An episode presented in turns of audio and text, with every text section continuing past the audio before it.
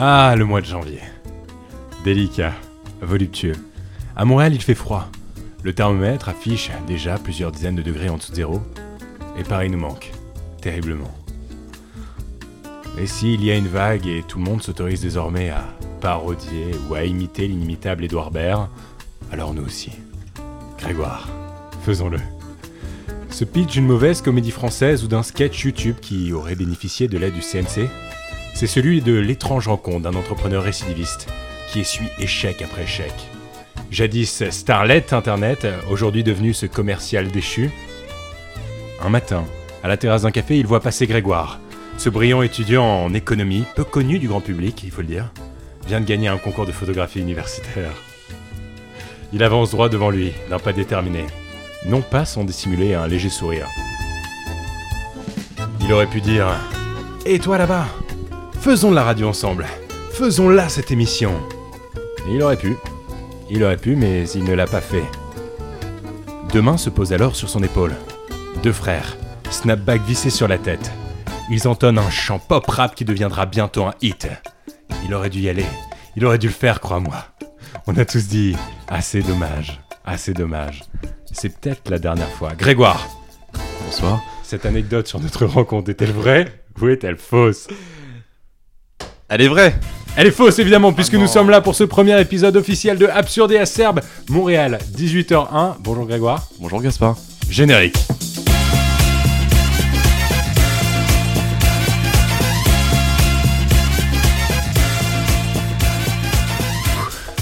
C'était sportif. Il, fait, il fait chaud ici. Bonjour Grégoire. Bonjour Gaspard. Là j'ai fermé les yeux, je me croyais dans, dans Lumière dans la nuit. Lumière dans la nuit. je, je me disais qu'il y avait, Gas, euh, il y avait Edouard Baird dans ce petit 12 mètres carrés montréalais. euh. Et non, et non, pas encore. Euh, Edouard, tu viens quand tu veux, franchement. Idole inimitable et à la fois euh, grande envie d'imiter aujourd'hui. Comment ça va, mon Greg? Bah très bien, très bien. Cette euh, semaine, par ce froid, putain, qu'est-ce qui fait froid ici? Ça c'est le...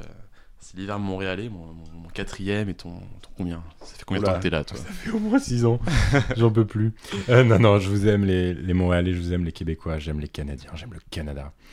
Euh, bah, le concept n'a pas changé. Est-ce qu'on est-ce qu'on le réexplique? Parce que on a enregistré cet épisode euh, déjà un peu pété, il faut le dire, la semaine dernière. Mm. Cet épisode, enregistrez-le, euh, gardez-le dans vos archives, puisque clairement il ne sera plus disponible dans quelques mois. Euh, non, non, l'idée c'était de présenter un, un concept un peu original. Ça vous a beaucoup plu. On a eu énormément de retours, euh, même toi, Greg, en soi. hein, tu ouais, j'ai reçu plein de plein d'ajouts quoi, plein de sur Twitter, sur Instagram, sur Facebook, euh, les foules étaient vraiment en délire quoi. Il est célibataire, n'hésitez pas, mesdemoiselles. Ou mes- messieurs, me- mesdemoiselles plutôt, Mesdemoiselles plutôt. en l'occurrence.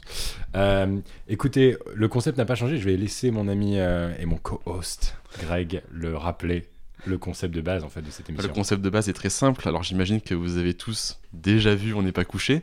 Euh, cette, cette fameuse émission. Très bonne émission, très très bonne émission. Cette fameuse émission a un jingle que tout le monde connaît. Gaspard, je sais pas si tu veux l'imiter euh, ou, ou le jouer. Euh, Mec, franchement, je pense qu'on fait la prochaine saison de Pitch Perfect. J'espère. Je, pense qu'ils vont nous contacter bientôt. Bref, euh, donc euh, je pense que vous Bonjour l'avez je pense que vous forcément reconnu. Et l'idée, bah, c'est d'annoncer un non-invité, parce qu'on on l'a peut-être pas invité et il n'est peut-être pas là. Euh, On invite même des personnes, des personnes décédées ce soir, je le dis. Ah, bah, bah, très bien. Euh, voilà. Et, euh, et en fait, cet invité fait souvent l'actualité et ça nous permettra de, de discuter sur ça euh, brièvement et aussi de faire deux, trois jeux. euh. Est-ce qu'on peut dire qu'on décrypte l'actu ou on laisse ça à Hugo? Nous, on la pitch seulement. On la pitch, on la, on l'approxime, euh, on, on la survole. Et d'ailleurs, au passage, on fait un gros bisou à notre ami Théo, qui est le troisième membre fier du Cinéman Club. Euh, c'est la deuxième dédicace en deux épisodes dans ce podcast. Mais euh, qui nous a dit qu'il avait détesté l'émission. Je pense que j'ai que des retours positifs, sauf Théo. Vraiment, et on, on- on le kiffe, on, on l'aime, etc. Mais euh, qui a bien, bien, bien, bien encouragé le fait qu'on survole l'actu. On essaiera d'être euh, acerbe, mais sans oublier d'être Absurde. évidemment toujours dans, dans le concept de l'émission. Greg, est-ce que tu veux commencer ce débrief de l'actualité? Bah oui, je, je veux bien commencer. C'est Euh, plutôt chaud, c'est bouillant, c'est. C'est euh, c'est très bouillant. c'est Très... En tout cas, c'est très bouillant sur Twitter. Donc tout ce qui est bouillant sur Twitter est tiède euh, dans la vie en général. Arrobase asgasp et arrobase Grégoire MLD, n'hésitez pas. N'hésitez pas à follow. Journaliste spécialiste des conflits sociaux, il est connu pour nous avoir fait découvrir le désormais célèbre Alexandre Benalla, mais également propagateur de fake news à ses heures perdues. Tolbiac aux Gilets jaunes. Merci d'accueillir. Tu de, tu Rémi pas Buzyn Non, non, J'en non, ai non. aucune idée. attends, attends, attends. Donc on, on parle bien de- du, du journaliste qui a euh, mis le Mediapart. Enfin, je veux dire, j'ai Non, non, le- non, du tout. C'est un journaliste indépendant, euh, ami de, de Gaspard Gant. Je sais pas si tu connais. Oui, oui, très bien. Non, j'ai pas du tout. euh, bah, son prénom, c'est Taha Bouaf. Alors, j'espère que je, je prononce bien. Oh merde Mais en fait, c'est pas pour ça qu'il a fait l'actu très très récemment. Euh, bah, il a fait l'actu pour euh, avoir été avec Macron euh, dans le théâtre ok, Les Bouffes donc du Nord. Vas-y, raconte. Alors, Pour ceux qui n'ont pas suivi. Bon, brièvement, euh, c'est un journaliste indépendant euh, qui couvre souvent les conflits sociaux. Euh, récemment, il y, a, il y a quelques jours de ça, euh, il était dans le, dans le théâtre des Bouffes du Nord en même temps qu'Emmanuel Macron euh, pour assister à une représentation théâtrale. Et il est président de la République ou il est juste de théâtre? Il est chroniqueur pour Télérama. Non, mais je savais pas que le président de la République allait, avait le temps d'aller au théâtre. Et bah, et bah, tous, même Hollande le faisait, euh, Sarkozy aussi, je crois. Homme de Des hommes, des hommes de culture, oui. T'es sûr que Sarkozy il est le. J'ai des doutes. Oui, et du coup, euh, il avait tweeté en, en direct Ah, je suis proche de Macron. Et il avait plus ou moins incité les gens à venir, euh, à venir perturber la représentation. Si je peux me permettre, il avait aussi. Il avait pas tweeté euh, style euh, j'enlève mes chaussures, est-ce que je lui lance dessus Ouais, faire une George Bush, ouais. Il avait fait un, un petit sondage Instagram. Ah, euh, c'était. euh, oui, c'est vrai, comme George Bush en fait. Il ouais. voulait faire la- la- une bouche à la Macron quoi. Exactement. Et, et il se trouve qu'il y a en effet eu un petit rassemblement devant, le, devant ce théâtre bon, qui, qui pas. Centaines de personnes quand même. Ouais, 100, 200, je crois. Ça n'a pas vraiment dégénéré. euh, le président était toujours en sécurité. Mais, euh, mais Bon, pour. il a été évacué quand même. Ah ouais? Ah oui, oui. Ah, je, bah, je peux bah, dire que je suis acerbe, comme, comme l'indique le titre du Et, podcast. euh, et il se trouve que ce journaliste a été euh, embarqué, c'était le seul, embarqué par la police. euh, et après, on a perdu signe de lui dans les commissariats pendant 24-48 heures. Vraiment, on survole l'actualité, je crois, et on est peu dans les faits parce que moi, j'avais pas cette version-là. J'avais l'impression qu'il y avait eu quand même plusieurs interpellations. Ah bon.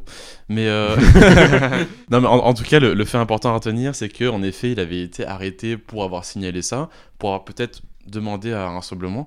Et, euh, et en effet, bah, ça, pose, ça posait la question de, la- de sa liberté de journalisme, de sa liberté d'expression. Euh, mais au-delà de ça, je pense que peut-être si on veut aller plus loin que le, sur, le, que le survol de cette actualité-là, c'était plus la question qui, euh, qui, en- qui a engrainé après. C'était euh, est-ce que journalisme et militantisme euh, font bon ménage? Parce que euh, ouais, cette personne-là, en fait, elle est assez connue pour être proche de la France Insoumise. C'est ça. C'est que ce, ce- ce journaliste, il est pas neutre. Moi, je pense quand même, enfin, si tu me demandes absolument pas mon avis, mais c'est le principe du podcast que je le donne quand même.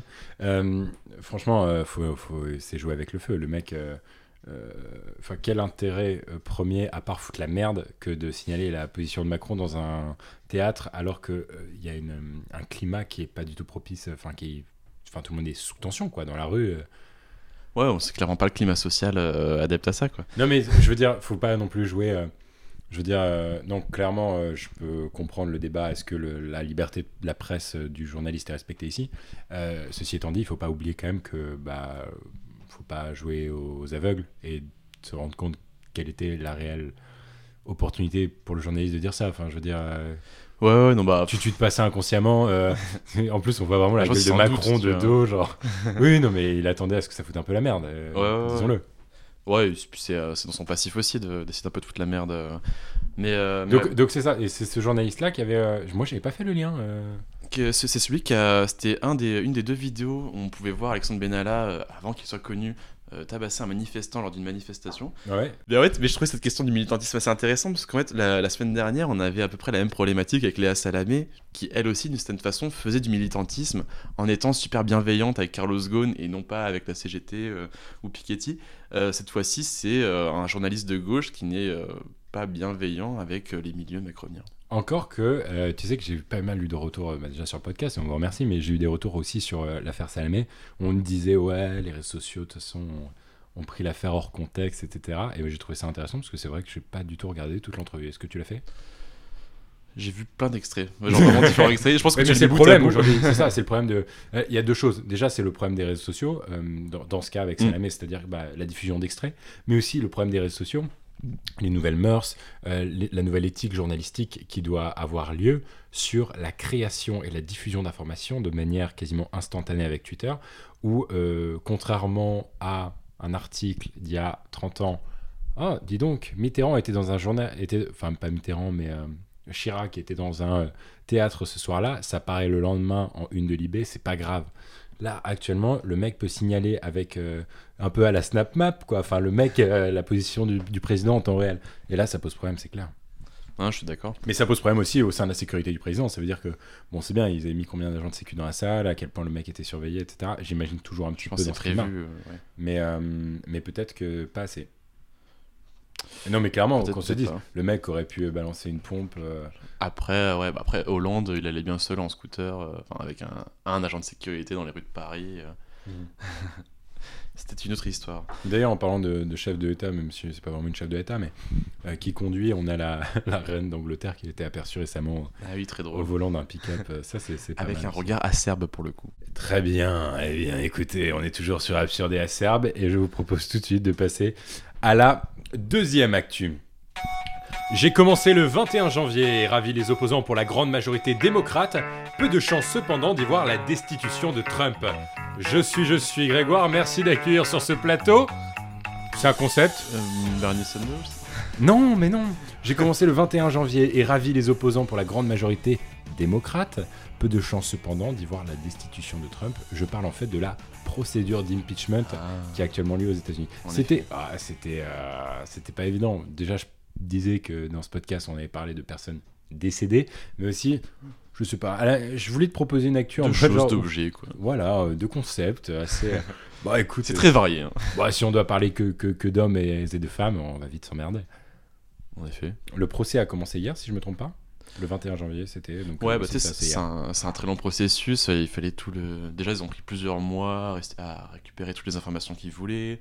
Enfin, genre, c'est c'est un truc qui, qui s'étend sur six mois. Et même, genre, tu sais, dans, dans- là, on approche des, premières, primaires démocrates. Je crois que dans, dans une, deux semaines, il y aura la, première primaire. Euh, ensuite, ça va tout va s'enchaîner très vite. Et dans, euh, et dans moins de. Dans neuf mois, euh, le prochain président de- des États-Unis sera connu. hein. Ouais, qui sera sûrement encore Donald Trump d'ailleurs. Moi, je miserais sur Donald Trump. Pas, pas de cœur, mais de raison. ou Biden. Enfin, raison. Mais c'est justement le, le débat en fait, et c'est ce que j'ai appris en, en m'intéressant euh, de plus proche au sujet, c'est qu'en fait Donald Trump, bon, ça c'est, on l'a redit pas mal dans la presse, est le troisième président américain à faire face à cette procédure d'impeachment. Euh, là, elle est relativement bien engagée, cependant peu de chances qu'elle voit le jour, puisqu'elle doit être euh, votée euh, par le Sénat, euh, qui est en majorité républicain, donc très peu de chances que le Sénat euh, approuve euh, la destitution officielle euh, du président, euh, euh, quoi, 44e président des États-Unis? 45 45e, 45e président des États-Unis, Donald Trump. Euh, et, et- et au-delà de ça, euh, donc euh, Donald Trump, euh, qui est actuellement en cours de procédure d'impeachment, euh, qui a été euh, demandé par les- le Parti démocrate, qui aurait pu être demandé d'ailleurs plus tôt, et je l'ai appris, euh, je l'ai appris ça. Euh, certains démocrates un peu vénères euh, qui, en 2016, euh, enfin plutôt 2017 du coup, ont, voulu commencer cette procédure-là et, ne l'ont pas fait en fait parce que craignant que la fanbase de Trump soit encore trop grande au sein du Sénat, au sein de, son parti, même au sein de la population. hein. On va dire qu'une procédure d'impeachment, c'est aussi pour pouvoir contrôler l'opinion publique et pouvoir mettre à terre un président des États-Unis puisque c'est euh, quelque chose de très américain pour le coup. Euh, et, euh, et en fait, ils ont décidé de, de ne pas le faire et d'attendre un petit peu euh, Donald Trump, qui est euh, d'ailleurs donc soupçonné, en l'occurrence, d'avoir, euh, qu'il a sûrement fait donc, euh, demandé euh, au président Présomption ukrainien, d'innocence. Au président Oh. ukrainien, De- des de- informations sur le fils de Joe Biden, exactement, qui sera probablement son opposant lors de l'élection 2020. favori actuel démocrate, même si Bernie Sanders est en, est en mo- grande montée dans les sondages. Hashtag je suis Bernie, euh, Greg Euh, ouais, à Phil the Burns. C'est vrai? Je sais pas si on dit ça encore en 2020, mais on dit ça en 2016. Je- I feel the- C'est quoi Feel the Burns? Phil the Burns, euh, je, Ah, des je barres peux checker ça si tu veux. mais- Bah, franchement, si euh, vous êtes trois à le demander sur Twitter, Greg devra le mettre dans sa description Twitter. Phil the Burns. 3, c'est optimiste quand même. D'ailleurs, euh, c'est assez désolant, mais ça fait un moment, mais euh, je le dis quand même, euh, cette euh, candidate, moi, qui m'inspirait, je sais pas, confiance, j'aimais bien cette nana qui est... cette nana, oula. vraiment- Kombucha Kamala, Kamala, ah pardon. qui était, si je dis pas de conneries, sénatrice de Californie, Ouais. et qui... euh, On est à- approximatif ici. Hein. On, est très approximatif. Non, non, qui représentait euh, une euh, candidate black euh, qui était, euh, qui avait choisi un VP euh, pour sa campagne euh, blanc pour le coup, est vraiment très. euh, euh, bah, tout ce qu'on peut imaginer de l'archétype euh, du politique euh, américain, quoi. Blanc, riche, machin. Et elle, qui avait une espèce de, de peps assez extraordinaire. Bon, on peut pas dire que les candidats démocrates, à part Sanders, de toute façon, se différencient des masses sur leur programme. Il y a toujours des petites différences. Ouais, il y a Buttigieg, euh, il y avait aussi. euh, Buttigieg, que j'aime bien aussi, qui est premier candidat, euh, enfin candidat, non, euh, d'ailleurs, à vérifier encore une fois, mais Buttigieg, qui est, Pete Buttigieg, qui est Ouais. Euh, ancien maire de Salt Lake City, si je dis pas de conneries. Ça me dit quelque chose. Euh, ouais. un des plus jeunes maires, en fait. euh, non, non, ça c'est vrai. Il a la quarantaine. Ouais, ce qui est impressionnant aux États-Unis, c'est voir l'âge des, des politiciens, que ce soit Trump, Clinton, Qui sont très vieux. Sanders, qui sont dans les 70-80 ans, qui sont même Joe Biden. Enfin, tu sais, il y a Trump qui le traite de de Kamala, si et tout. pas de conneries. hein. Euh, quand tu les vois, euh, ils sont, genre, ils ont du mal à marcher, euh, ils ont du mal à respirer. Sanders, il avait fait une crise cardiaque il n'y a pas si longtemps. Enfin, genre, c'est même, même en France, on, on voit pas ça, tu vois. Et c'est vrai que Pete Buttigieg, euh, il apporte un peu une jeunesse. euh. Après, c'est aussi quelqu'un de très critiqué, euh, tu dans le sens où il a travaillé pour, euh, pour McKinsey, si je me trompe pas. Du coup, il est très proche, un peu à la Clinton, de tous ces milieux capitalistes, qui bah, qui en soi euh, décrédibilise de temps en temps le- les propos démocrates qu'ils essayent d'avancer. Mais, euh, mais d'ailleurs, Kamala avait 55 ans. hein. C'est vérifié, Mm. euh, donc cette euh, Mais qui- californienne. Qui, n'est vraiment pas si vieux pour un politique ou une 55 politique ans. américaine. Mais bon, donc Kamala qui n'a pas pu continuer la course. euh, Faute d'argent. ouais, la course à la primaire démocrate pour faute d'argent. Et franchement, d'ailleurs, on en parlait, on avait ce débat avec, avec Théo. Euh, cette comparaison du système euh, politique américain, français, on a beaucoup critiqué et longtemps critiqué euh, des candidats de droite comme Sarko ou autres de fonctionner et d'avoir la folie des grandeurs. La campagne Macron aussi a coûté assez cher, peut-être pas aussi cher que je crois que Sarko en 2007 bat des records en termes de. Ouais, bah tellement, tellement de records qu'il a dépassé les limites et, pour ne va- pas être remboursé. il a fini devant des juges pour ça. Mais ouais, mais tu vois, en moins en France, on a une limite qui est fixée. Euh, et si tu la dépasses, tu n'es pas remboursé. Mais ce qui n'a rien à voir aussi, enfin je veux dire une campagne euh, française, une campagne aux États-Unis, on a, on est sur deux mondes qui n'ont Mm. absolument rien à voir. Les États-Unis, c'est un, pays gigantesque. Ça On parle à genre, 365 millions d'habitants. Exact. Euh, clairement, euh, du coup, les budgets doivent être proportionnels à ça aussi. Mais c'est vrai que ce manque de limites et aussi tous les investissements des grandes entreprises qui sont prêts à débourser des millions pour mettre en valeur des candidats, euh, ça pose des questions. Et du coup, quand tu n'es pas proche de ces entreprises-là, tu n'as pas beaucoup de chance. Et comme euh, la jeune femme dont tu avais parlé, c'est encore les voisins qui sont aussi dans l'épisode 2. Attends, Euh. non, il s'est passé un truc là? Non, désolé, c'est euh, c'est vraiment mon, mon concierge qui nettoie. Mais ça sera gardé en partie C'est montage. personnel. On parlait souvent de, de- de Macron, candidat des riches, etc. Macron qui n'est, entre guillemets, ça va peut-être choquer, mais que millionnaire. Dans une Amérique où c'est les milliardaires, eux, qui, qui réussissent. Les milliardaires, eux, qui réussissent à s'imposer comme bah, Trump, euh, bon exemple. Aussi pas Bloomberg. obligé. de- Oui, non, mais c'est vrai qu'il y avait des milliardaires et en général, c'est pour ça qu'il y a souvent des très grands chefs d'entreprise Ouais. euh, qui sont à la tête de ça. Mais euh, je veux dire, pas besoin. euh, Obama, à son compte, n'était pas un milliardaire. Euh, Greg, ça va être à toi et Ouais. tu me dis quand. Bah, je... Moi, je te, dis, euh, je te dis maintenant. Il a marqué une génération tout entière lors des plus belles heures du grand journal de Michel Denisot. Avec son pote Bruno Muchot, il continue de nous faire rire à la télé ou en spectacle. Bref, merci d'accueillir. Kian Kojandi Bravo, Ken. oui, Gaspard, Gaspard. Vraiment, ça fait trois ans qu'on se connaît. Ken qui n'est Ken qui n'est toujours pas rentré ici. Mais Euh, Kian qui toque à la porte juste là.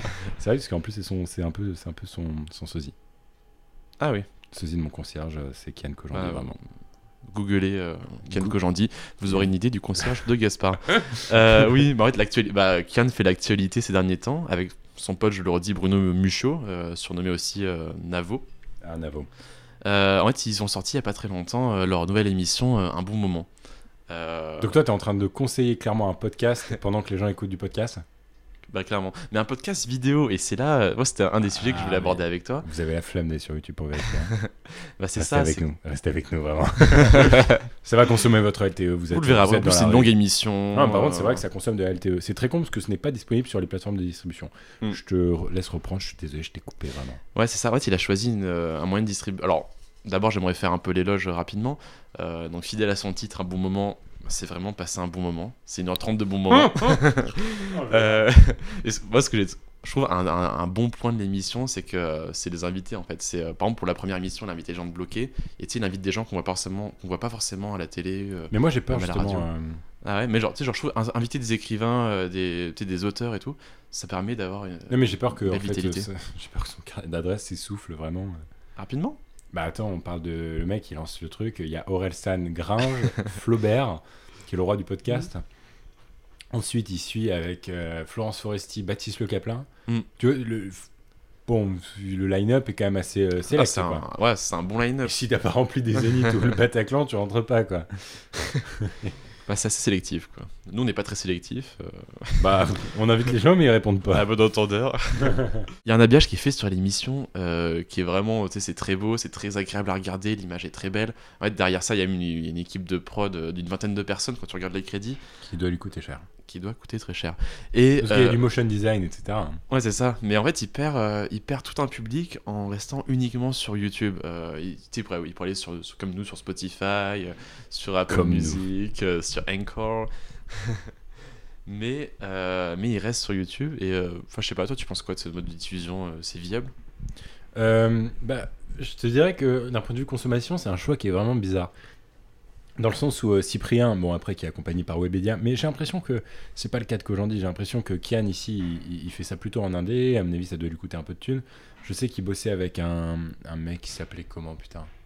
Comment s'appelait ce mec? Harry Trojman, si je dis pas de conneries, Mhm. qui avait une euh, boîte de prod qui produisait Bloqué euh, et euh, Bref, en l'occurrence, donc les heures de gloire un peu de, de Kian, même si enfin, il est toujours au top de sa forme. Moi, c'est vraiment un auteur, un point du stand-up, c'est un des mecs qui a ramené le stand-up à l'américaine en France d'une manière super classe. Euh, S'il y en a qui sont pas super. euh, qui sont un peu étrangers à cette notion de stand-up français, stand-up à l'américaine, euh, je vais vous le définir en deux secondes. Pour moi, le stand-up français, c'est c'est Jamel, c'est Gad, c'est en gros être sur scène, devoir en faire des caisses et des caisses Copie comique. Copie comique. Euh, c'est Greg d'ailleurs, je vous le dis. et, euh, non, non, mais euh, de, de- de devoir en faire des casses pour pouvoir euh, soutenir l'audience, soutenir la vanne, soutenir le rythme. Alors que la base du stand-up dans les bars new-yorkais, etc., des mecs comme Seinfeld, Seinfeld, je- d'ailleurs c'est Seinfeld, c'est des mecs très classe qui arrivent, qui te balancent des vannes sans devoir en faire trop. Et moi, c'est ce que j'aime avec Kian, c'est que c'est bougrement bien écrit. Moi, j'ai vu sur scène deux fois et c'était deux super bons moments, qui est d'ailleurs le nom de son spectacle, je tiens à le dire. Un bon moment. Qui est d'ailleurs, euh, disons-le, hein, une très bonne stratégie pour remplir des salles de, des salles de spectacle aujourd'hui. Avoir une activité sur les réseaux sociaux. Pierre Cross l'a fait, il a, il a fait 365 vidéos euh, pour pouvoir remplir ses, ses- ses salles. Il jouait dans des salles de peut-être 100 personnes, et il remplissait euh, 20%, ou très, très peu de temps après, il remplissait euh, bien plus.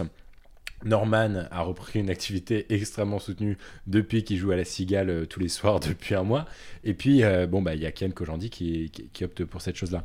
Euh, Au-delà de ça, ce que je voulais faire tout à l'heure, tu me demandais si c'était une bonne stratégie, euh, puisque je suis, je le rappelle, j'ai été stratège de contenu junior chez Signy, Quand même, hein.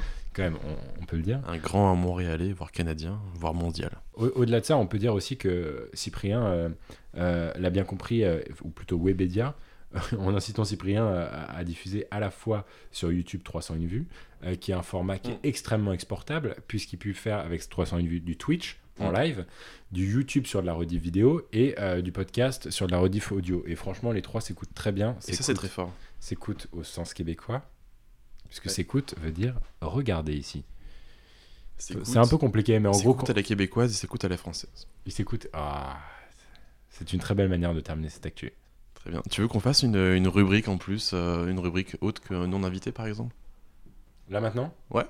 On- Au milieu. euh. On met sur pause deux secondes nos, nos, nos actus On n'est pas couché, puisque on aimerait ouvrir une nouvelle rubrique que je m'y suis pris très tard, je m'y suis pris tout à l'heure, où je vous ai proposé euh, de nous envoyer euh, vos, des- des choses, si vous aviez des réactions par rapport au dernier podcast, sur de l'actu, sur le fond, sur la forme, des coups de gueule, des recommandations, des coups de cœur. Ça s'appelle le répondeur. Et Et ça commence maintenant? Alors j'aimerais vous parler du groupe Bilderberg qui est un rassemblement annuel et informel d'après Wikipédia, essentiellement composé de personnes de grande influence. Euh, il y a par exemple déjà eu Kennedy, Bill Gates, pourquoi tu rigoles? Conspirationnisme, je le vois, je le sens, mais vas-y. Il faut l'écouter en entier, je, je veux bien savoir son avis. Ah, f- Je suis désolé, j'ai coupé, mais il fallait voir la tête de Grégoire, il, était, il se pissait dessus. je comprenais pas. Bon, fin, Greg Attends, je relance Instagram. On relance. Alors j'aimerais vous parler du groupe Bilderberg, qui est un rassemblement annuel et informel d'après Wikipédia, essentiellement composé de personnes de grande influence. Euh, il y a par exemple déjà eu Kennedy, Bill Gates, Emmanuel Macron ou encore Édouard Philippe, qui ont euh, donc participé pour parler de sujets d'actualité. Et il y a de nombreuses théories du complot sur ce groupe, euh, du fait de sa non-médiatisation et du caractère confidentiel du bilan des conférences. Donc de nombreuses personnes pensent que ce groupe déciderait des grandes lignes à suivre en matière politique. Euh, et tout ça serait fait de manière cachée. Et c'est vrai qu'il y a des personnes très très influentes qui font partie de ce groupe. Et c'est fou qu'on n'en entende pas parler. Voilà, je sais pas ce, ce- ce que vous en pensez. Ah, Fanny, merci déjà pour, euh, pour euh, la forme, à savoir nous envoyer quelque chose. tu es l'une des rares qui a euh, osé prendre la parole aujourd'hui. Euh, je voyais Grégoire faire une grimace, alors je vais lui donner la parole en fait directement. Mais euh, sache que, en tout cas, on te remercie, Fanny, pour ta participation. Merci beaucoup, Fanny. Euh, très intéressant. Euh, ouais, bah, groupe Bilderberg. Alors, Tu connaissais ou pas Parce que ouais, moi, bah, ah, euh, mais avec- moi, ça ne me dit rien du tout. Et Ah. C'est vrai que, comme Fanny, je me pose la question. est-ce que c'est vrai Faux? non, non, je, je crois Fanny, je vais juste aller vérifier la page Wikipédia, bien que vraiment c'est très simple de modifier une page Wikipédia. Non, en effet, euh, groupe Bilderberg, euh, c'est assez connu, ça date d'il y a plusieurs dizaines d'années. Euh, de nombreux journalistes, comme David Pujadas, y sont membres ou ont été membres, de nombreux politiques aussi. Je trouve que. Alors, en effet, c'est non médiatisé. Bon, après, quel, serait vraiment l'intérêt de, média- de médiatiser des, des dîners comme ça? Chacun son avis. Mais c'est vrai que. En fait, ça porte à du, ça porte à du conspirationnisme assez simple, tu vois. Tu mets plusieurs personnes euh, de grande influence dans la même salle, euh, tout de suite tu as pensé euh, que ils, ils veulent diriger le monde entier. euh. Dis donc, je, je m'attendais à ce que tu continues ta phrase et vraiment tu m'as pris de court. Non, mais c'est vrai, là je suis sur la page Wikipédia et je vois que, que c'est une conférence, une vieille conférence, puisqu'elle existe depuis 1953 et qu'elle a lieu aux Pays-Bas, à Leyde. Exact. Leyde. Leyde, je crois. Je sais plus comment on dit. J'ai vraiment un nom qui habitait là-bas. Donc, euh, tu- c'est toi qui disais Pujadas Stéphanie, je me souviens plus? Moi j'ai dit Pujadas, euh, Stéphanie parlait de Macron, de Édouard Philippe, euh, mais à l'époque on parlait Georges aussi de. Sarkozy, on parlait de Georges Pompidou, je le dis. ouais, nombreux ministres de gauche et de droite, de nombreux journalistes, euh, je pense des personnes de, de grandes entreprises aussi, qu'ils soient français, américains. C'est pas évident hein, parce que je vais, je vais pas, je vais pas le cacher. euh, nous, on essaye de, de quand même faire attention euh, à ce qu'on dit, même si on dit qu'on survole l'actualité et qu'on est un peu. Les- ma grande hantise avec cette actu, c'est que, enfin pas cette actu, mais cette prise de parole, c'est qu'on fasse du, du Squeezie les pyramides. Ah c'est pour ça qu'il faut marcher sur des œufs vite fait. Euh, non, mais là, on marche sur des œufs, clairement. Euh, écoute, non, c'est intéressant. Moi, clairement, ça a piqué ma curiosité. J'irais me, j'irais me renseigner. J'aurais aimé pouvoir en parler un peu plus. Euh, mais euh, mais c'est vrai que, bon, sur un sujet sur lequel je ne connais pas et qui est un peu touchy, apparemment, puisque. Bah, Bah, en fait, je vais vous le dire, voilà, je, je fais partie de cette conférence. On m'a invité on la y va semaine toutes les semaines. on vous dit tout. En fait, on fait partie de la conférence Blib, Blib, quoi? Euh, Bilderberg, Bilderberg, mais, euh, mais jeunesse, en fait. Il y a Guillaume Bénèche, euh, Hugo Décrypte. la brute, Combini, Euh, voilà, euh, tout le monde quoi. Il y a le rédac chef de Combini avec sa plume acerbe, Louis Lepron. Ah prend. D'ailleurs, on l'entend, le rédac chef de Combini. Si jamais vous entendez, vous, si jamais ça fait pas longtemps que vous écoutez du Combini et que vous regardez les, euh, les vidéos euh, de Cassel, euh, d'ailleurs, ça me bute parce que franchement, le mec, il les tutoie et tout. Il fait Et toi, comment tu sens ton truc, etc. Et maintenant, il y a des voix. C'est-à-dire qu'avant, les mecs derrière la caméra sur Combini, il y avait du, euh, ce qu'on appelle des super ici euh, en agence de, de com, mais je sais pas comment on dit en, en France, mais je crois que c'est pareil. Euh, à savoir donc des, de l'infographie, des motions, des motion design, euh, des, des, des questions qui s'affichaient et qui s'animaient, euh, ce qui n'est plus le cas aujourd'hui. Ah Euh, aujourd'hui, de moins en moins, aujourd'hui, on entend la voix du journaliste. Et ça, je trouve ça Mm. particulier. Et c'est pas seulement une voix ouf, euh, une voix off en mode genre, tu viens où et t'es né quand? C'est plus ça, Ouais, tu vois, ouais. c'est vraiment genre, et toi, comment tu le sens, machin, etc. Mais D'ailleurs, euh, ouais. Non, Non, mais parce que Louis Lepron euh, prend vraiment la place d'Hugo Clément, là, pour le coup. Bah, Hugo Ah ouais. Clément n'a jamais été rédac chef de Combini, mais on voit plus euh, Hugo Clément sur Combini. Ouais, c'est vrai que l'image de l'image de Combini qui se résumait pas mal à Hugo Clément euh, lorsqu'il était venu dedans, parce qu'avant, avant, il y a- avant Combini n'avait pas d'image, tu vois, il y avait Bah, pas de, non, pas de visage, personnalisation, il n'y a pas de visage. exact. Il n'y a pas Euh, d'humain derrière Combini. David Creusot et Lucie Bedet, mais. La, la- la place a été reprise. Mais moi, ce que je trouvais assez intéressant, et tu sais qu'on faisait, euh, en fait, on réfléchissait beaucoup à ça avec Flick il y a, il y a maintenant, euh, il y a maintenant deux ans, c'était les, les sous-titres sais, on disait, en fait, on, on se, on se basait beaucoup sur ces, sur ces statistiques, c'est du fait que euh, la, la majorité des gens n'éc- n'écoutaient plus les vidéos, ne regardaient plus les vidéos avec le son, mais seulement avec l'image, parce qu'ils étaient en cours, parce qu'ils étaient dans les transports, et du coup, ils... Tu serais pas en train de lire un petit article du Figaro là? Non, mais par contre, ce que... Ah, peut-être, je sais pas. Si, Mais- mais, c'est toi mais- qui me l'as envoyé. Tu m'as envoyé Avec, sur Twitter euh, avec, TikTok? Oui, tu Ok, ah parfait. Bah, Tu- bah, euh, voilà. Je l'ai pas lu en entier, mais, euh, Je crois que je l'ai même pas lu. mais que euh, TikTok fait énormément de bien en fait au marché de la vidéo, puisque euh, il est en train de réaugmenter le nombre de vidéos qui est écoutées avec le son, ce qui paraît complètement aberrant, mais qui est une vraie réalité aujourd'hui dans le, dans le mode et de le- consommation. Et de- le son revient, ouais. Et ce qui pourrait peut-être expliquer pourquoi euh, la, la- la voix reprend du sens chez Combini. Qui a Ah. longtemps utilisé cette politique Ah, d'accord, je, je comprends, d'accord, d'accord. C'est dans la même tendance. Très bien. En tout cas, merci Fanny. Merci Fanny. Du coup, si vous avez un avis, une question, euh, si jamais vous voulez parler de, de- des sujets qu'on a abordés, si vous voulez parler d'un nouveau sujet, on vous invite à euh, nous envoyer des messages vocaux sur Instagram, soit sur l'Instagram de Gaspard G, soit sur le mien, Grégoire-du-bas MLD. Euh, on passe à notre euh, quatrième non invité. Communiquant sur LinkedIn, j'ai été aussi ministre de l'économie. Fan absolu des startups, mes équipes de com ont bien compris que le taux d'engagement sur la dite plateforme est assez extraordinaire. Merci de ne pas accueillir. C'est pas, pas Gabriel Attal, c'est pas Darmanin. In the shadows. Tu l'as pas Toujours aussi approximatif la musique. Communiquant sur LinkedIn, j'ai été aussi ministre de l'économie. Ah, Sous, sous- sous- sous Macron Hein Sous Macron, non. Ah, C'est Emmanuel Macron. Ah. J'ai été aussi ministre de l'économie et je communique sur LinkedIn. J'imagine que c'est la première partie de cette description qui t'a mis en déroute. Bah oui, parce que communiquant sur LinkedIn, bah, en soi, tout le monde communique sur LinkedIn si tu veux. Oui, mais qui, qui fait une vidéo sous-titrée et dire Bonjour, Bonjour. LinkedIn. Legit, c'est ça. Legit, c'est bon, bonjour LinkedIn. Mm. En fait, ce qu'il faut savoir, aujourd'hui, on en parle énormément euh, dans la presse spécialisée, mais euh, LinkedIn est en train de péter des taux d'engagement. C'est pour ça que vous voyez tous vos potes euh, qui, euh, qui, qui- qui publient des trucs. euh, Mais aussi, moi, ce que je euh, pour rebondir sur le, sur, le, sur le LinkedIn vibe de Macron, c'est assez Ouais. intéressant. Euh, tu sais, les taux de satisfaction de, de la population, en général, tu sais, chaque président, quand tu regardes, quand tu compares le, le taux de satisfaction entre les cadres et les ouvriers, bah, c'était assez équivalent à chaque fois. Macron, lui, a un très bas taux de satisfaction pour ce qui est des ouvriers, mais un très haut taux de satisfaction pour ce qui est des cadres, qui sont environ à 40-50% de, de taux de satisfaction. Et en effet, bah, en fait, s'adresser à LinkedIn, s'adresser directement bah, à sa fanbase, aux gens qui l'apprécient. Euh, D'où sûrement cette, cette bonne communication sur LinkedIn. Vous seriez pas Clément Vitrovitch. Vraiment. Et c'est une parabole. D'ailleurs, on a dit que parabole, ça voulait rien dire. Enfin, Ouais, une parabole, c'est une, euh, c'est une illustration d'un fait réel dans la Bible, en fait. Donc tu aurais pu Ah, l'utiliser. moi, je pensais aux antennes sur les toits. Euh, Mais bien sûr, on, on on fait une référence à hyperbole. évidemment. Euh, non, mais en fait, ils communiquent sur LinkedIn. Aujourd'hui, euh, LinkedIn est en train de péter des, des- des taux absolus en termes de, de- Mm. de taux d'engagement. tu as des taux d'affichage extraordinaires, c'est-à-dire que tu postes un post sur Facebook. Quand tu es un média pro ou une personnalité publique, tu as 8% des gens qui le voient. Sur LinkedIn, actuellement, on n'est pas loin des 70-80%, je crois. C'est assez extraordinaire. Je pense que les, boomers sont très euh, interagissent beaucoup avec le contenu. Mais les boomers, mais pas que. Toutes les, euh, en fait, si tu veux euh, aller choper des mecs qui ont fait des études, des mecs qui. Tu poses ton micro, Greg. Je vois que Greg est en train d'essayer de s'ouvrir une bière. Il a l'air un peu. Corona, si vous voulez sponsoriser cette émission, vraiment, n'hésitez pas. Mais non, non, c'est ça.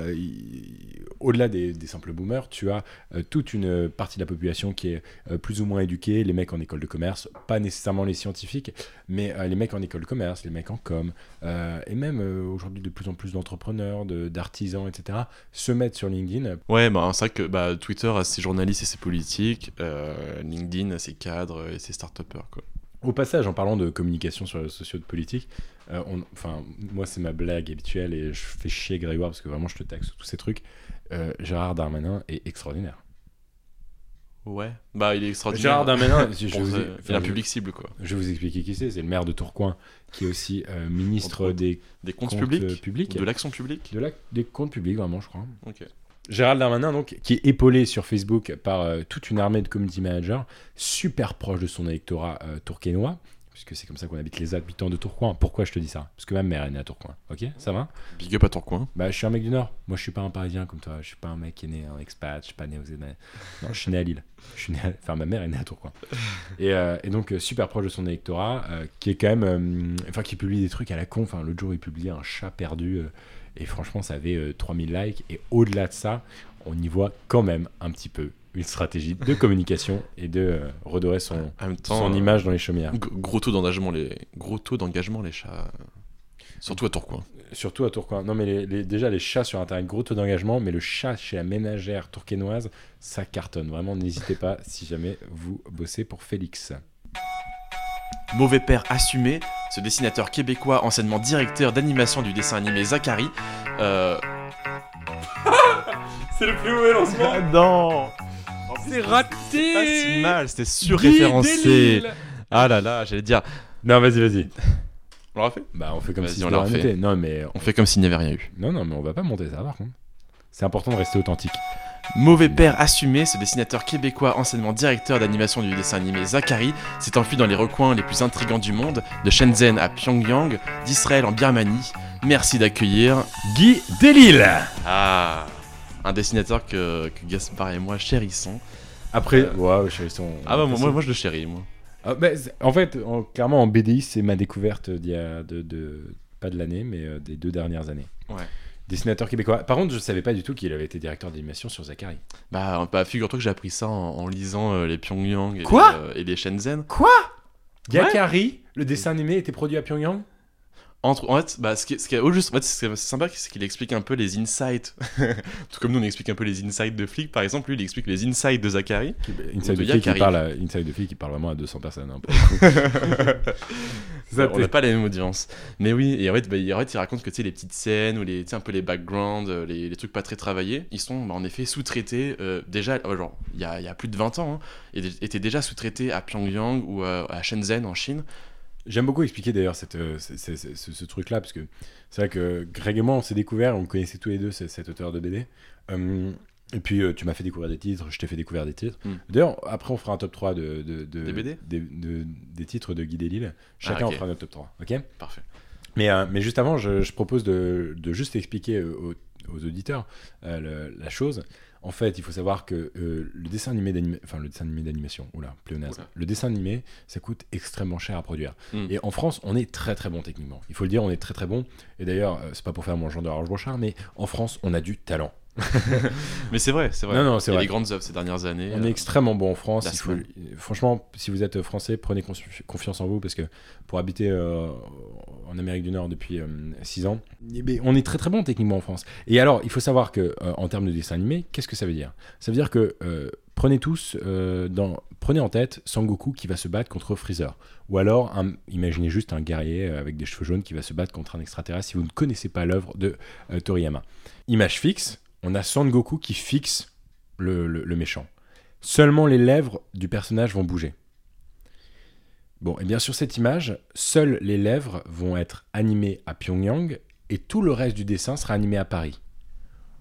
Par contre, si Sangoku va dire Je vais te dégommer, petit con, là, il commence à se battre, mouvement super rapide, enchaînement d'images. On a 36 images en 2 minutes. Ça coûte extrêmement cher à produire. Ces images-là, si vous faites pause, en général, la tête du personnage est dégueulasse. Et pour cause, elles ont été produites à Pyongyang ou Shenzhen. produites ou dessinées. À Shenzhen aussi, on fait du dessin animé? Ouais, ouais, ouais. Bah après, c'était il y a plus de 20 ans. euh, je- Bah, Pyongyang, qui est quand même, à, à- faut, faut- faut- faut le dire aussi, euh, quand on est né, enfin moi 97, toi 98, Mm. euh, c'était quand même un, un État euh, qui était bien plus ouvert en fait sous, Bah, sous le père. C'était une dictature, comme, comme on la connaît plus ou moins aujourd'hui, mais disons qu'il y avait moins de tensions avec, avec l'international et que les, les cadres de l'ONU ils, ils vivaient. euh, Il y avait une diaspora française, hein, vraiment ouais, à ouais, Pyongyang. et, bah, il y avait des ingénieurs français, des grandes entreprises françaises. euh, c'était il juste- c'est ça que je trouvais très intéressant avec Guy Delisle, c'est qu'en fait c'est un peu une forme de journalisme parce que on a un peu un regard innocent, un regard euh, passager dans un endroit qui est en général une dictature. En fait, c'est la Birmanie avant Aung San Suu Kyi.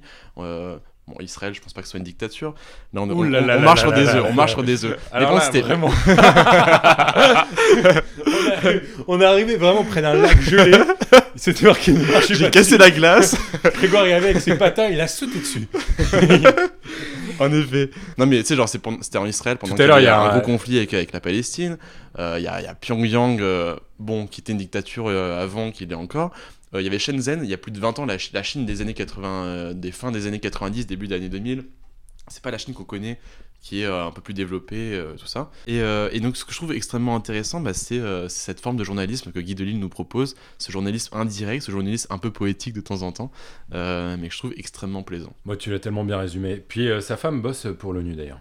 Euh, alors, Enfin, pour, elle être- alors, bossait. pour- pour être plus précis, sa femme bossait pour Médecins sans frontières. Gaspargi out. Merci d'avoir suivi. Voilà, mais du coup, pour parler de vite fait de slow journalisme, euh, c'est un type de journalisme qui revendique l'importance de la qualité euh, et du choix du traitement de l'information. C'est un journalisme qui ne fonce pas sur la sur l'actualité, mais qui préfère prendre du recul, l'analyser. Et, et je pense que ça, ça ferait pas de mal que, que, que, que les, que les auditeurs euh, qui nous écoutent bah, se mettent un peu à ce slow journalisme-là, mais aussi que les rédactions euh, bah, se, se posent la question euh, plus souvent sur l'actualité, sur comment ils devraient la traiter. Euh, Prends ça dans ta gueule, BFM TV, news. Et ça. si vous voulez, en- en- je crois que c'est, ça s'appelle 7.info. euh, c'est disponible sur Twitter, ils ont un site internet, tout ça. Et c'est un média de slow journalisme vraiment qualitatif. Intéressant. Merci pour ta recommandation. Mais avant de jumper sur la dernière actu, j'aimerais quand même qu'on puisse conseiller quelques points culture à nos auditeurs. Euh, peut-être pas en fait les trois premiers. Les trois premiers, je me, je me rends compte que c'est peut-être beaucoup. Mais euh, on peut dire son préféré peut-être eh bien, moi, mon préféré, euh, ce serait S'enfuir. S'enfuir, bah, je t'avoue que c'est le, le seul que je n'ai pas lu. J'ai vraiment tout lu, C'est pas vrai. sauf S'enfuir. Quand est ton anniversaire déjà? Le 13 septembre, Je te l'offrirai peut-être. peut-être. je te l'enverrai en colis Amazon quand nous ne serons plus dans la même ville.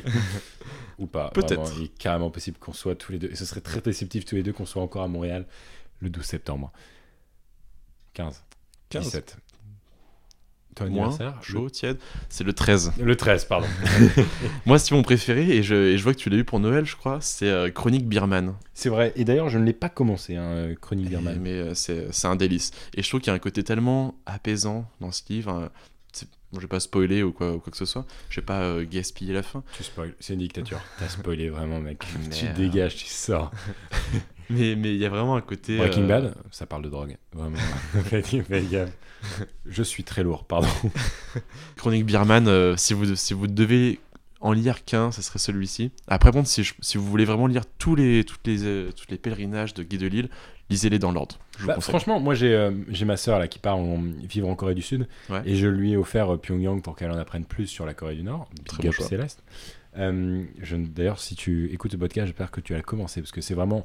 En fait, j'ai dit s'enfuir, mais Pyongyang pour moi c'est le meilleur pour découvrir l'œuvre de Guy Delisle. Mm. Peut-être avec Chronique Berman, à débattre avec Greg. On ne le fera pas vraiment, ce podcast se veut court. On le fera après. Cependant, euh, S'enfuir est pour moi une espèce de- d'exploit euh, de, de- de BD, c'est-à-dire que euh, on a 450 pages de BD qui se passent euh, sur un espèce de sur, dans la même pièce, un mec attaché à un radiateur, un mec qui bossait justement peut-être pour euh, Médecins sans frontières à vérifier, mais pour une ONG euh, dans un dans un pays qui, craint, qui, craint- qui craignait un peu à l'époque en Afrique, le mec se fait enlever et, et est attaché à un radiateur et ça ça dure pendant ça dure pendant plusieurs semaines, même plusieurs mois, si j'ose me mouiller. Je me souviens Ouais, genre, tu perds un peu la notion de temps quand t'es otage. Complètement. Et, euh, et, et- et- on pourrait trouver que c'est particulier, c'est-à-dire que déjà, un bouquin écrit euh, où le mec est attaché à un radiateur pendant euh, 300 pages sur 450 du bouquin, voire même, qu'est-ce que je raconte, genre peut-être 350 sur 450, euh, franchement, ça peut paraître long. Et ben là, euh, dites-vous que c'est dessiné et c'est le même radiateur qu'on voit euh, sur les 350 pages où il est attaché à son radiateur. Et c'est absolument génial. Vraiment, je vous conseille. Ça coûte un petit peu cher. C'est le seul reproche que je peux faire à la maison d'édition. très de- cher, mais au Canada, c'est vrai que nous ici, on. Franchement, même en France, c'est assez hors de prix. 35 euros, c'est cher. Ah non, ça c'est cher. Franchement, euh, c'est euh, Furet du Nord, Fnac, ils sont à entre 30 et 35 Mais euh, allez voir dans les gibers jeunes pour les ceux qui ont la chance d'habiter sur Paris. Je, encore approximation, je sais pas si ça existe dans les autres grandes villes, mais euh, gibers jeunes, gibers jamais Joseph. vu euh, ailleurs. Ouais, bah c'est ça. Gibert jeune, Gibert Joseph, euh, la référence en termes d'occasion, big up. Ils ont fait mon enfance. C'est pour ça que vous avez un Grégoire Maillard aussi cultivé autour de la table. On a cru un temps l'avoir ressuscité. Il faut dire que, même ici au Canada, le sujet était en trending topics pendant plusieurs heures. Je mange des pommes, crac crac, mais pas que des pommes, j'ai longtemps occupé la plus haute fonction publique en France, je suis, je suis... Jacques Chirac ou Emmanuel Macron. Je- là, j'ai du mal à savoir lequel est lequel. Oh, habile transition. Pourquoi je dis ça, Greg? Euh, bah, c'est. euh, C'est très frais. Là, c'est bouillant, ça, là, bouillant, c'est- bouillant. là, c'est- ça vient d'arriver, là, quasiment. J'ai dégagé une autre, une autre actu pour, pour mettre Rien que pour ça. Bah, c'est. What do euh, you want? Uh, me to bug by my plane? You want me to go back to my plane? Is To that what plane. you want? This is not a method. Et Macron nous a fait un peu de pareil, avec un accent très français. euh, il s'est énervé contre la police israélienne euh, quand ils sont passés euh, devant, le, devant un monument français qui devait du coup être gardé par la police française. Euh, oui, et il nous a fait. euh, alors, est-ce qu'on pourrait parler de, de stratégie de communication Parce que je pense que Man- Emmanuel Macron, qui est, est quelqu'un de très cultivé quand même, il a dû se rendre compte de, euh, de faire ça. Quoi. Mais le mieux pour, pour ça, c'est à la limite que je passe un extrait. I don't like what you did in front of me. Go out, outside. Une front of me, hein. I'm sorry, but we know the rules. Nobody, nobody has to provoke nobody. Okay? We keep calm. We had a wonderful work. You did a great job in the city. I do appreciate guys. Please respect the rules as they are for centuries. They will not change with me. I can tell you. I can tell Okay? you. So everybody respects the rules. Pour un banquier à Londres, il parle pas si bien. aïe, aïe. Franchement, l'accent laisse à désirer, mais justement, alors la question c'est stratégie de com, euh, une envie de refaire la, euh, la- la même chose que Chirac ou réelle perte de patience du chef de l'État? Moi, je miserais vraiment pas sur la perte de patience d'Emmanuel Macron, qui depuis des mois a dû voir bien pire avec les situations de- des gilets jaunes ou, ou autres. Encore que, attends, il y a un climat quand même. Un climat social, mais euh, il y a surtout un climat, euh, je veux dire, il fait super chaud. Le mec il euh, marche pendant 20 minutes, encore une fois, Il est en marche. contexte. Il est complètement en marche, mais il est en marche avec euh, 200 mecs autour de lui, euh, des agents de sécu où à la fois ça se, ça se dégomme la sécurité entre les la garde rapprochée du président de la République et euh, la presse, la, le, le pho- la photographe officielle, Swazig, on big up Swazig de Big up. euh, qui Très bon Twitter.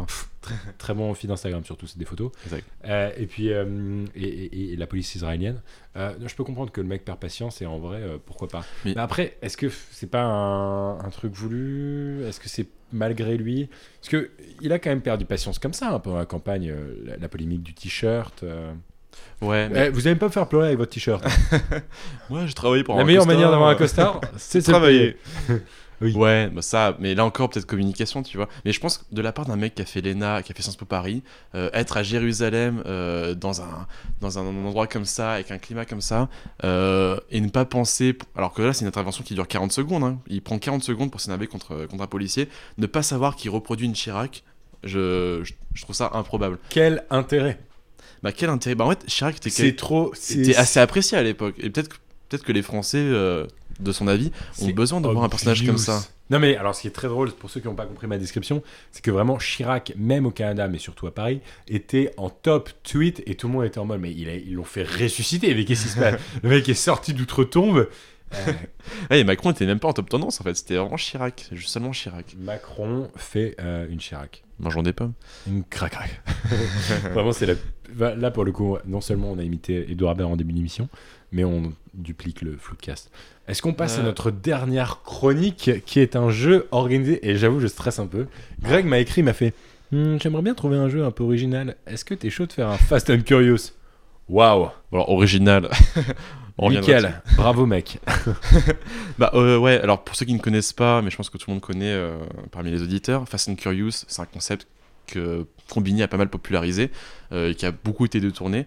Euh, bah ouais, ouais j'ai envie de faire avec toi, Gaspard, un, un petit Fast and Curious, alors qui est personnalisé pour toi. Donc, pour les, les auditeurs euh, les plus avertis euh, pourront reconnaître le- le- la proximité que Gaspard a avec les questions. Vraiment, j'espère que tu me, tu me fous pas dans la merde, hein, enculé. Israël ou Palestine? Aïe aïe aïe. On ne répond. Non. Grégoire Maillard répondra à celle-là. Il a répondu dans le podcast. Si jamais, dans le podcast, si jamais vous voulez aller voir, C'est un c'est jeu à la concours. 28e minute. C'est bon enfant. Gaspard, t'es prêt? Faut que tu sois hyper concis, tu fais genre. Tata ou tata Tata. C'est l'heure du Fast and Curious. Aïe aïe aïe aïe. T'es prêt?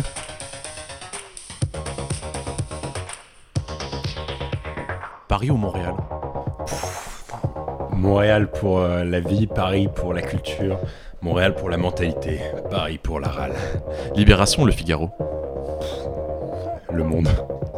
Shifumi ou Face B? Ah, Shifumi, c'est les premiers amours, euh, même si Phase B est un peu plus réussi. Casey Neistat ou Sardoche? Casey Neistat, sans et une point d'hésitation. Vous ne connaissez pas son travail, allez googler. Je suis Charlie ou je suis l'ami? C'est pas mal. Je suis Charlie avec un Y. Ancien monde ou nouveau monde? Euh, je suis euh, plutôt nouveau monde, nouvelle économie, euh, les startups, tout ça, ça, ça me plaît bien. Fabrice Lucchini ou Edouard Baird? Ah, tu sais quoi, je savais, je m'étais préparé dans la douche, je savais que tu allais dire celle-là, enfoiré. Euh, bah, Lucini sur scène, euh, pour la radio, mais de manière générale, un peu plus Bear que Lucini. Municipal ou législative Euh, municipal dans une vingtaine d'années, législative dans quelques années. Et dernière question, Florent Bernard ou Adrien Méniel? Franchement, ah putain, bah Flaubert pour l'initiation de la chose, Adrien pour, euh, pour son humour. Pour l'exécution. Eh bah finalement c'était pas ben, mal mon Greg, hein Allez tape là, tape là, Ah, tape là. Bon, ce premier épisode est désormais euh, clos. Ouais. Il est, il est clos, on peut le dire. Euh, la semaine prochaine, ce sera le temps du Fast and Curious de Greg pour que vous appreniez Ah. à le connaître un peu plus. Franchement, tu m'as mis sous pression. Et ça, ça, ça- ça a bien confirmé que je serais extrêmement mauvais dans ce genre de, dans ce genre d'exercice. D'autant que les gens qui sont en classe avec moi à HEC, je sais qu'il y en a quelques-uns qui écoutent ce podcast, euh, savent à quel point je ne sais pas être concis quand je réponds à une question et quand j'en pose une. Alors, cet exercice euh, du podcast va peut-être nous aider pour ça. Merci en tout cas pour tout le love que vous nous avez, euh, que vous nous avez donné Merci depuis, pour le love. hein. depuis quelques jours. Ouais, bah on espère avoir aussi vos retours. euh, N'hésitez pas à nous envoyer des messages, Surtout à nous dire ce que Twitter. vous en avez pensé. Moi, je sais pas pourquoi j'ai envie Twitter. que. Il j'ai y a envie une que vibe Twitter là. Ah, j'ai sur envie que cette table. J'ai envie que, que cette communauté euh, se déplace vers Twitter pour, pour nous parler, pour nous partager les bons coups, les, les moins bons coups. Et puis, si jamais vous voulez participer au répondeur euh, de Absurde et Acerbe, eh bien, n'hésitez pas. Ça se passe sur nos Instagram respectifs. Vous nous envoyez une note vocale et on la diffusera pendant l'émission. Merci, merci, merci. Merci. Et comme dirait Nagui, ah tu l'as pas, c'est décevant. Ciao, ciao, ciao. Oh. J'allais dire ciao.